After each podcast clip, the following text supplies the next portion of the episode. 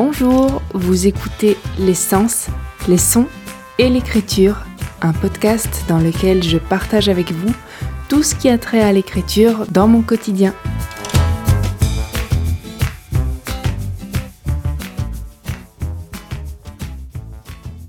Cet épisode est la suite directe de l'épisode précédent avec la suite des rushs enregistrés l'été dernier alors que la publication de mon île quimboiseuse approchait à grands pas. Et je commence tout de suite par un extrait de mon journal écrit le 26 juillet 2021.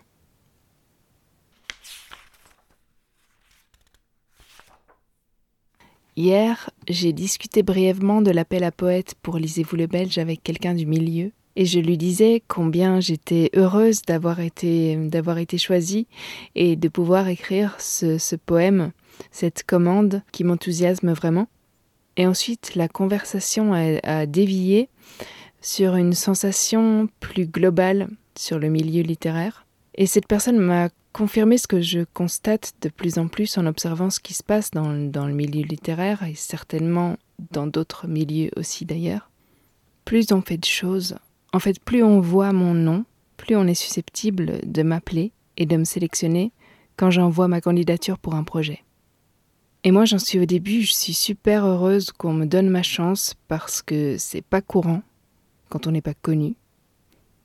Mais en fait, je peux pas m'empêcher de me dire que quelque part le talent n'a rien à voir, ou si peu.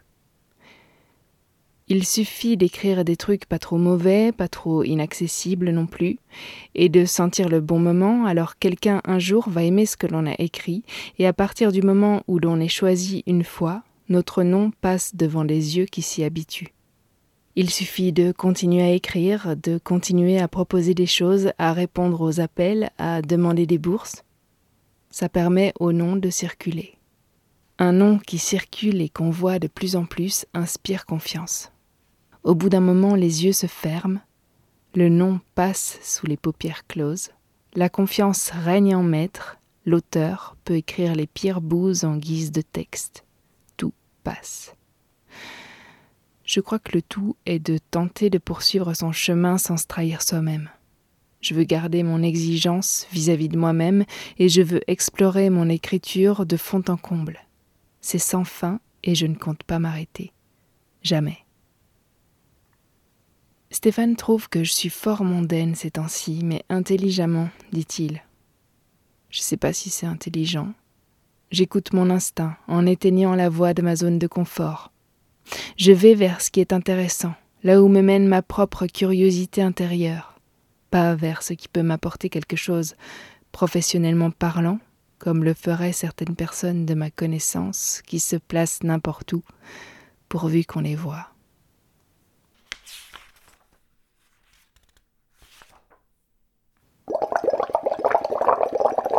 On est samedi 7 août. Il s'est passé des choses pour moi côté écriture ces deux dernières semaines, mais ça fera l'objet d'un épisode entier, donc je ne vous en dis pas plus pour l'instant. Il est 15 heures. Je ne sais pas pourquoi j'ai toujours cette manie de procrastiner. J'ai l'impression que c'est un mécanisme de défense parfois. Mon cerveau veut prendre le temps de réfléchir à tout avant de se lancer, au lieu de laisser faire le ressenti spontané, de le laisser aller vers ce à quoi il tend naturellement. J'ai l'impression de me battre constamment contre mon cerveau.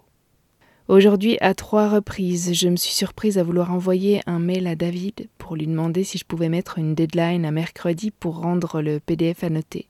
Pourtant, mon instinct me dit Ok, faisons ça maintenant. J'ai commencé hier déjà. Je me souviens que David m'a dit quand j'ai rendu la version finale il y a un mois et c'est dingue, c'est dingue, ça fait déjà un mois. Il m'a dit que je pourrais encore toucher au texte quand j'aurai l'épreuve papier. L'épreuve est là et maintenant mon cerveau se dit c'est encore une étape colossale, la vraie dernière relecture avant le bon à tirer. Et il veut pas s'y mettre. Il recherche les conditions idéales et qui sait quand elles seront réunies. Il faut que j'arrête de me soucier de ce qui m'entoure quand je peux simplement plonger dans ce que je dois faire et veux faire. Parce qu'aujourd'hui on est samedi, bientôt je n'aurai plus la cuisine pour moi seule, je vais devoir mettre mon casque et mes cascades d'eau, mes orages dans les oreilles, pour créer ma bulle. D'ailleurs, c'est bizarre, quand je ne suis pas seule dans la pièce, j'ai toujours l'impression qu'une course contre le temps s'engage. Il est 22h30. J'ai relu quatre chapitres jusqu'à la page 40. Et en fait, il y a très très peu de choses à changer. Ce qui reste, ce sont encore et toujours ces, ces foutues virgules que je je sais plus s'il faut les garder ou pas. On est le 9 août 2021. Il est 21h54 et j'ai terminé de relire le dernier chapitre. Il me reste encore les, textes de fin à relire, mais je fais une pause ici parce que je, je suis encore une fois pleine d'émotions. Et hum, je me demande si ce texte me fera me nourra toujours le ventre quand je dirai ces derniers mots à voix haute. Jusqu'ici, chaque fois, je me sens submergée. L'émotion de la fin de l'écriture, euh, de tout ce que j'ai accompli avec, pour et grâce à ce texte, et puis l'histoire, tout ça me bouleverse. Je, ne comprends toujours pas comment j'ai accouché de ce texte en fait. Et peut-être bien qu'il n'est pas si extraordinaire que ça, mais au fond, je m'en fiche. Je, je, ne me suis jamais attendue à rien, je suis juste si heureuse de l'avoir écrit, d'en être venue à bout. Et, là maintenant, maintenant que ce texte va paraître sous forme de livre, je m'étonne de ressentir toujours ces mêmes émotions, d'avoir toujours ce même œil émerveillé face à ce truc sorti de moi. J'ai annoté le PDF je n'ai que quatre euh, commentaires pour le texte en lui-même, deux remplacements d'un mot par un autre et mm, un ajout d'une négation et puis un saut de ligne qui a sauté parce que dans mon fichier Word c'était la fin d'une page. D'un côté, c'est étrange d'avoir si peu de changements à mentionner, mais en fait, j'ai déjà tellement relu et retravaillé. Je suppose que c'est normal pour moi qui suis si pointilleuse. Et puis la mise en page de David est parfaite. Je n'ai rien à dire, tout est là et tout prend son sens. On est jeudi le 12 août 2021. J'ai les humeurs sur des montagnes russes. Là, il est 23h28. Je, je me demande si on va parler de mon livre. Sur les sites des, des revues de référence comme Le Carnet et les Instants ou dans des podcasts, c'est pas que j'en ai envie, mais je me dis juste comment je fais pour vendre des livres si on passe le mien sous silence. En fait, je me dis que c'est maintenant, parce qu'une fois que mon roman sera sorti, ce sera plus une nouveauté, plus personne n'aura la curiosité nécessaire. Donc je suppose que c'est maintenant ou jamais. Et ce qui me pousse à parler comme ça, c'est la, pression. C'est la pression que j'ai parce qu'il va falloir vendre ce livre à 14 euros. Parce que j'ai pas envie de laisser tomber mon éditeur. Parce que euh, c'est ça aussi le but. Et j'aimerais tant pouvoir rester dans mes pensées d'écriture et de création, loin de tout ça, loin de tout ce qui n'est pas mon monde. Euh, j'ai peur que la promotion ternisse mes envies, parasite ce que je pense, ce que je suis réellement. Et puis j'ai peur aussi des retours négatifs, évidemment. Je sais bien que ce n'est pas à ça qu'il faut penser. Sur la chaumière, le Discord de Camille David, il y a Maddy qui exprimait ses doutes après l'envoi aux maisons d'édition de son premier roman, se disant que son livre peut-être ne faisait pas le poids, qu'il n'était pas si bon que ça, etc. Et c'est pareil pour moi ce soir. Même en ayant trouvé l'éditeur, le meilleur éditeur qui soit pour ce livre, même si le livre sort dans 40 jours. Il y a tant de jeunes auteurs talentueux qui ont mon âge, qui commencent leur parcours en même temps que moi. Sophie Dobreby, par exemple. Son livre a l'air si beau. Est-ce que mon livre est à la hauteur de cette rentrée littéraire? Alors qu'il sort au milieu de monstres comme Luc Baba ou Francesco Pito? Oui, je, parle euh, pour la Belgique ici. Je, je me prépare au retour négatif et je suis d'autant plus mal à l'aise que je ne demande rien. Je veux dire, je veux bien qu'on ne parle ni en bien ni en mal de mon livre. L'essentiel pour moi, il est ailleurs.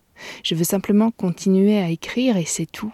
Mais pour ça, Il faut entrer dans, dans ce système à la con qui crée des noms, et plus les noms sont visibles, plus leurs livres se vendent, plus on leur fait confiance, plus ils peuvent écrire sans se poser de questions. Bref, je pense rarement à tout ça, vu que je suis toujours dans l'émerveillement quand même d'avoir déjà réussi à terminer l'écriture de mon roman poème, mais je me force à considérer aussi le pire, justement pour pouvoir me dire, au pire, c'est pas grave, tu l'as écrit, et tu en écriras d'autres.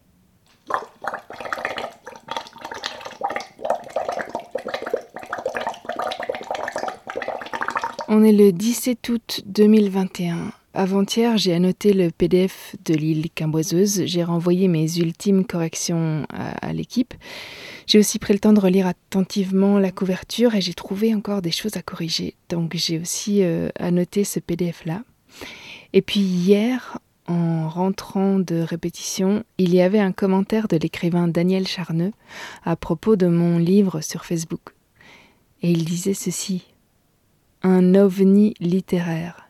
Sandrard, Carco, Corto Maltese? Non. Morgan et Mann. Je suis. Je suis estomaquée. Et je, bouillonne aussi, je, sens poindre une agitation autour de ce livre et c'est peut-être juste ma propre agitation. Et pourtant, il faut pas que je m'emballe.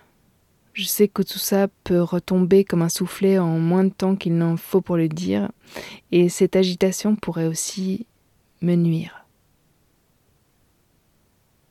Je sais que je ne vais pas devenir euh, reconnue internationalement du jour au lendemain, surtout pas avec ce livre. Mais même si jusque-là c'était pas une peur vis-à-vis -vis de moi, j'ai toujours été mal à l'aise face au succès des gens qui fait jaillir la haine en face. Je me dis, c'est terrible pour eux. Puis il y a aussi ce, fameux... Si le premier fonctionne, alors au deuxième, on vous attend. Et bon, moi ça me semble toujours dingue que mon livre euh, soit publié bientôt. Donc mes pensées sont là, mais ça me semble quand même irréel. Mais les gens, par exemple, avaient l'air unanimes pour Adeline Dieudonné. Et ensuite, c'est au deuxième livre qu'elle était attendue au tournant. On peut dire qu'elle a déçu beaucoup de lecteurs, même si sa plume est toujours la même et que les idées sont toujours bonnes. Et bon, mon île évidemment n'a rien à voir avec la vraie vie. Et puis tout le contexte est différent, évidemment, elle a été publiée dans une maison d'édition française, donc il n'y a pas de comparaison. Mais hum, je sens bien que si un engouement pareil se produisait autour de mon livre, il y aurait de l'autre côté une même foule de détracteurs pour dire à quel point ce livre est un ramassis de non-sens plein de prétentions avec des mots qui n'ont ni queue ni tête. Et je m'y prépare car cette attaque serait la plus cruelle pour moi qui n'ai jamais prétendu écrire un truc extraordinaire et qui aime juste les mots et ce qu'ils peuvent dire. Sinon, au réveil, j'avais un mail de mon éditeur qui me dit qu'il va faire lire le texte à Jérémy Tolomé et Ludivine Joanneau, donc le, dernier bon à tirer, pour éliminer les dernières, les toutes dernières coquilles, j'espère. Ah oui, j'ai reçu aussi un premier mail concernant la logistique pour le festival. Donc la soirée du 24 septembre, durant laquelle je lirai un premier extrait de mon livre, tous les artistes seront rémunérés 250 euros pour leur prestation de 10 minutes. Et les voyages et les logements sont aussi pris en charge. C'est incroyable quand on sait que mon compagnon doit aller à ses frais à Toulouse pour le Festival Groland où son documentaire sur Yann Bucois est sélectionné. Il est 23h50. J'ai relu les annotations faites par Jérémy et j'ai apporté les corrections nécessaires dans le PDF que j'avais déjà annoté et je viens de renvoyer ça à David, comme ça il a toutes les corrections dans le PDF. Il n'y avait pas grand chose donc euh, c'est fou, ça, ça avance, c'est vraiment chouette.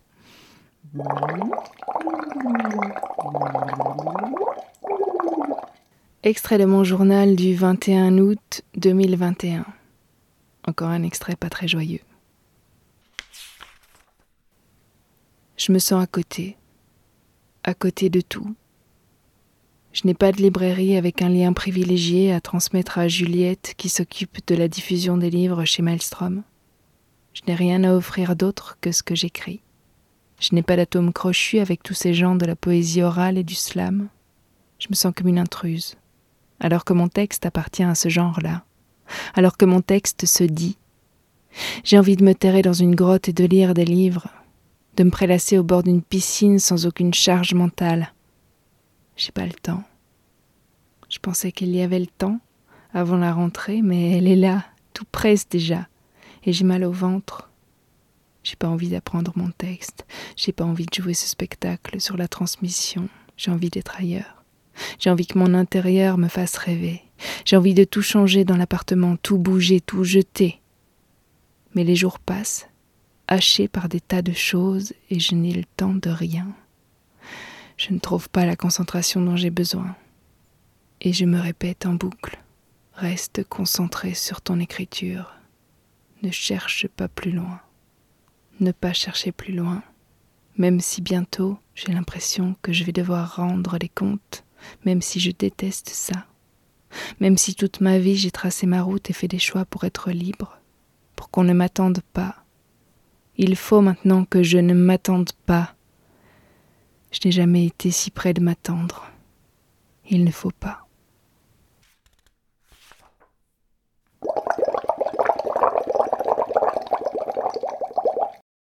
Et en fait, face à l'univers Maelstrom, aux gens qui gravitent autour, je me sens toujours un peu dans la marge.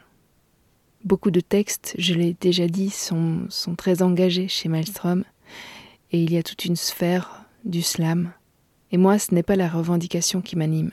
J'y peux rien, j'ai aussi le feu, mais ce n'est pas le même. Et je pense, je pense que nous pouvons coexister. Je crois qu'il y a de la place pour tout le monde, si le public pense encore. Mais j'ai toujours cette pensée qui revient, de toute façon, ils vont tous finir par me haïr quand ils comprendront que j'aime pas le slam, que j'aime pas ces choses-là. Puis il y a une autre pensée qui m'est venue aussi récemment je, me suis aperçue que ça peut laisser une impression pénible, un sentiment désagréable d'avoir été lu. Et donc il faut que je me protège, que je me blinde. Je, je serai de toute façon lu par des gens que j'apprécie pas et ou avec qui je n'ai aucune affinité. Ça arrivera forcément un jour, même peut-être pas pour ce livre, mais peut-être un jour. Et il faut, avant tout, que je reste dans mon désir d'écrire, dans ce que ça me procure, de chercher puis de trouver les mots. Il n'y a que ça qui me fait vibrer. C'est important et ça doit le rester.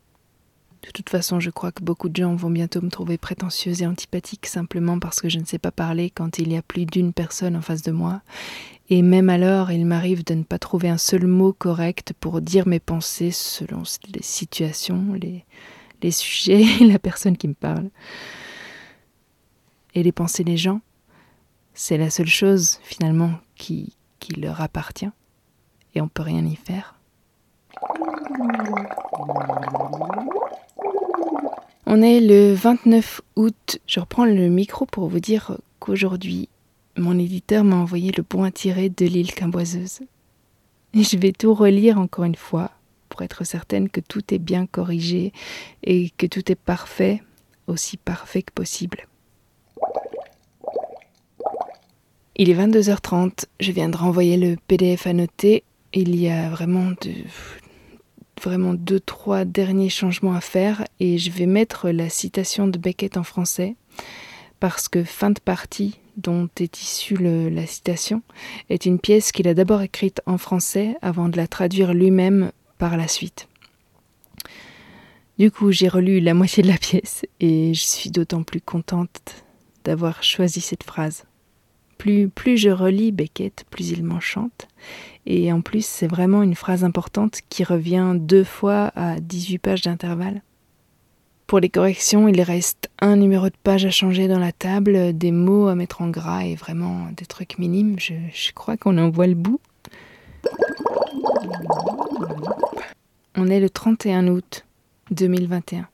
Aujourd'hui, j'avais rendez-vous avec Juliette, la chargée de diffusion des éditions Maelstrom. Donc elle avait plein de questions pour moi. Elle prend rendez-vous avec chaque auteur dont, le livre sort pour la rentrée, parce qu'elle est chargée d'en faire la promotion auprès des librairies.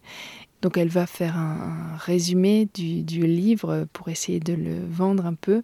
Et elle avait des questions pour moi, tant au niveau du fond, de ce que j'ai écrit, du livre, de ce qu'il y a dedans, qu'au niveau de l'écriture, du, temps d'avant, du temps euh, de tout ce que je vous ai raconté en fait dans ce podcast, qu'elle avait d'ailleurs déjà euh, commencé à écouter. Et j'avais cette idée de QR code, je ne sais plus si j'en ai parlé ici, un QR code pour avoir pour faciliter l'accès au podcast pour les gens qui vont euh, me découvrir via ce livre, pour qu'ils puissent bah, avoir accès aux coulisses comme vous qui m'écoutez déjà en ce moment. Et voilà, Juliette trouvait que c'était une, super idée. Donc je vais en reparler à David. Et en discutant tout à l'heure avec Juliette, je me suis rendu compte aussi, travailler sur mes épisodes consacrés à ce livre, ça m'a, ça m'a pris des mois. C'était un long travail d'introspection, mais qu'est-ce que c'était nécessaire? Je l'ai déjà dit, je pense, dans, dans un autre épisode où c'est vraiment en travaillant comme ça, en retournant dans le passé et en y passant tout ce temps que je suis parvenue à rentrer à nouveau pleinement dans mon texte et que je suis arrivée mentalement aussi à l'état presque serein dans lequel je suis aujourd'hui. Je dis serein parce que j'ai vraiment gagné en assurance dans le sens où je sais que je peux le faire. Je sais que je vais crever de trouille le 24 septembre toute la journée et surtout avant d'entrer en scène, probablement aussi toute toute la semaine qui précédera pendant la préparation du morceau que je vais lire, mais je sais aussi que ce stress sera gérable pour une fois, que je vais pouvoir respirer et entrer en scène comme quelqu'un qui a l'air de maîtriser la situation. C'est un énorme progrès. Je crois que j'ai toujours plus ou moins fait illusion jusqu'ici, mais la différence aujourd'hui, elle est intérieure. La différence, c'est que moi, je sais et j'ai conscience que je peux le faire. Donc il y a du stress, il y aura toujours du stress, je crois, c'est dans ma nature profonde à mon avis, mais mon état d'esprit est plus serein. Une sérénité venue de mes élans positifs qui m'ont guidé toute l'année jusqu'à présent, et une sérénité qui du coup entraîne le positif. Bref, j'ai l'impression que c'est le moment, c'est l'instant, tout est réuni pour que ça se passe bien pour mon livre et pour pouvoir ensuite évoluer vers toute une vie d'écriture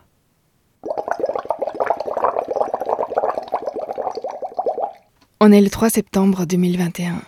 Il est 19h33 et je crois que le livre est bon pour l'impression. J'ai relu une dernière fois pour voir si David n'avait loupé aucune des corrections que j'avais notées.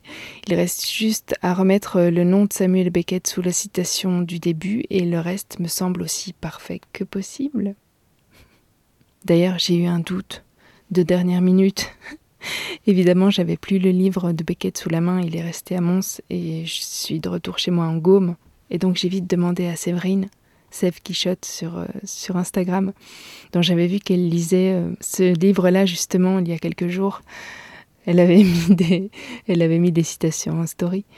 Et je lui ai vite demandé si elle pouvait aller rechercher le livre pour me dire exactement les citations que j'avais notées.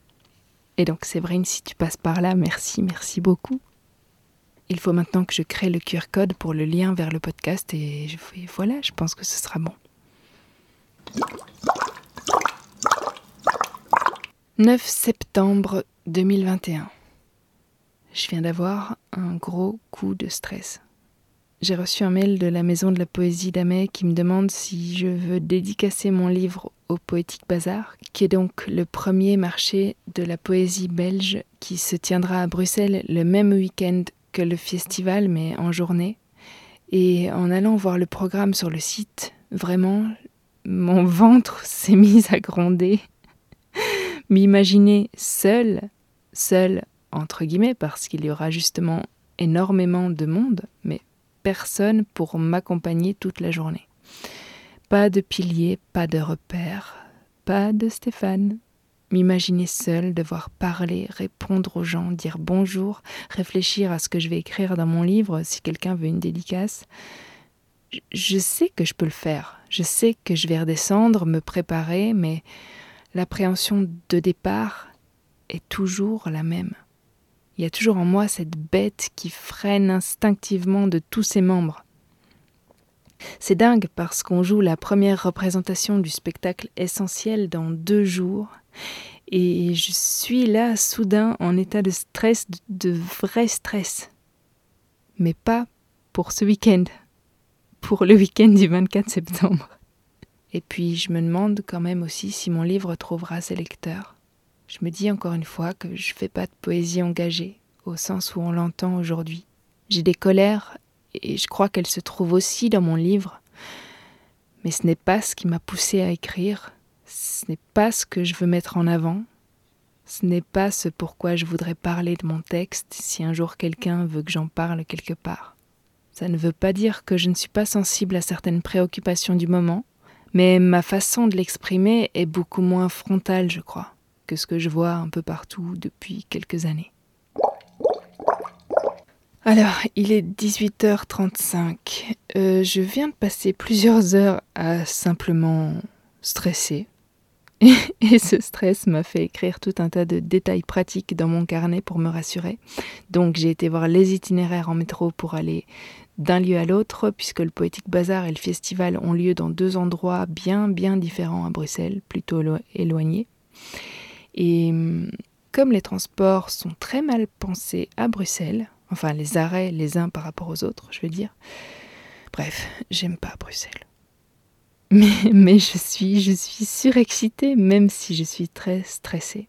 Ce sera ma première séance de dédicace en salon et, et c'est complètement fou.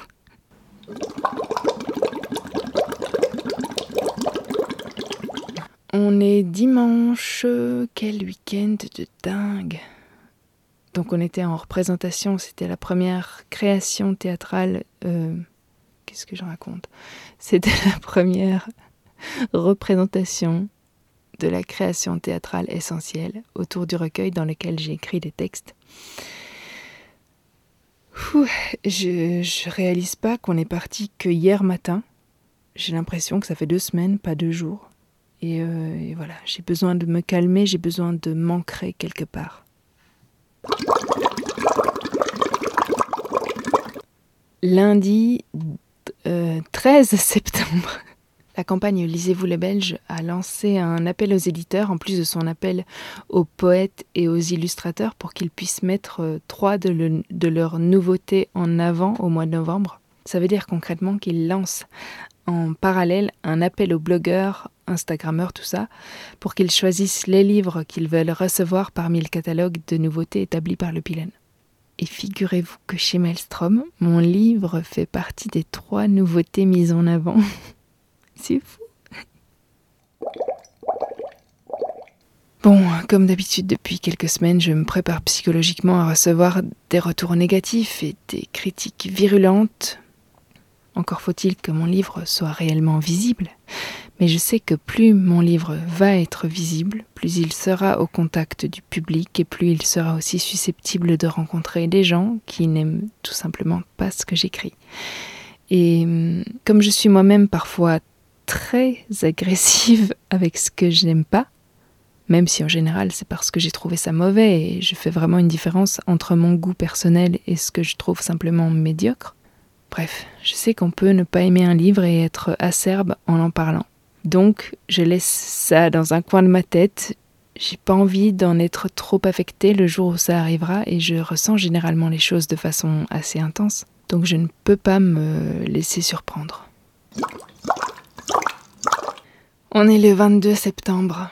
Dans deux jours, je suis sur scène avec mon île. Quel stress.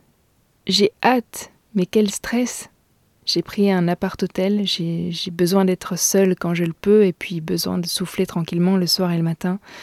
Je ne pourrais pas supporter d'être euh, chez quelqu'un, surtout que je connais personne, donc chez quelqu'un que je connais pas. Et puis pour le texte, finalement, c'est simple. Je vais lire le premier chapitre au festival ce vendredi.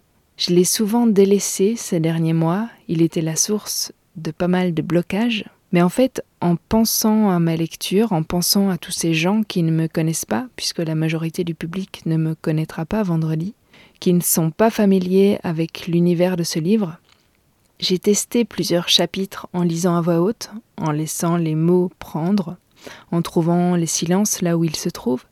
J'ai testé et j'ai chronométré, parce qu'il faut savoir qu'on aura 10 minutes par personne sur scène, et qu'en raison des restrictions dues au Covid et de la situation du lieu qui nous accueille, on devra être tous sortis pour une certaine heure.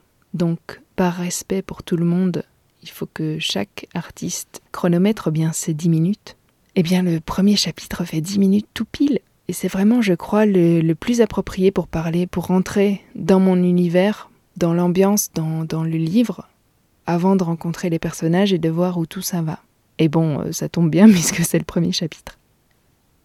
Et puis je peux pas m'empêcher de penser que ça fait beaucoup de nouveautés, de situations inédites en un seul week-end, puisque pour la première fois depuis notre rencontre, mon compagnon et moi serons séparés lors d'un événement important, doublement important, la sortie de mon premier roman-poème et la première projection en salle de son nouveau documentaire. Voilà pour les rushs de l'été, je vous laisse ici et je vous donne rendez-vous pour un prochain épisode qui sera une grosse mise à jour sur tout ce qui s'est passé pendant ces derniers mois de 2022 et même la fin de 2021. Je remercie encore une fois mes deux tipeuses, Sophie et Elodie.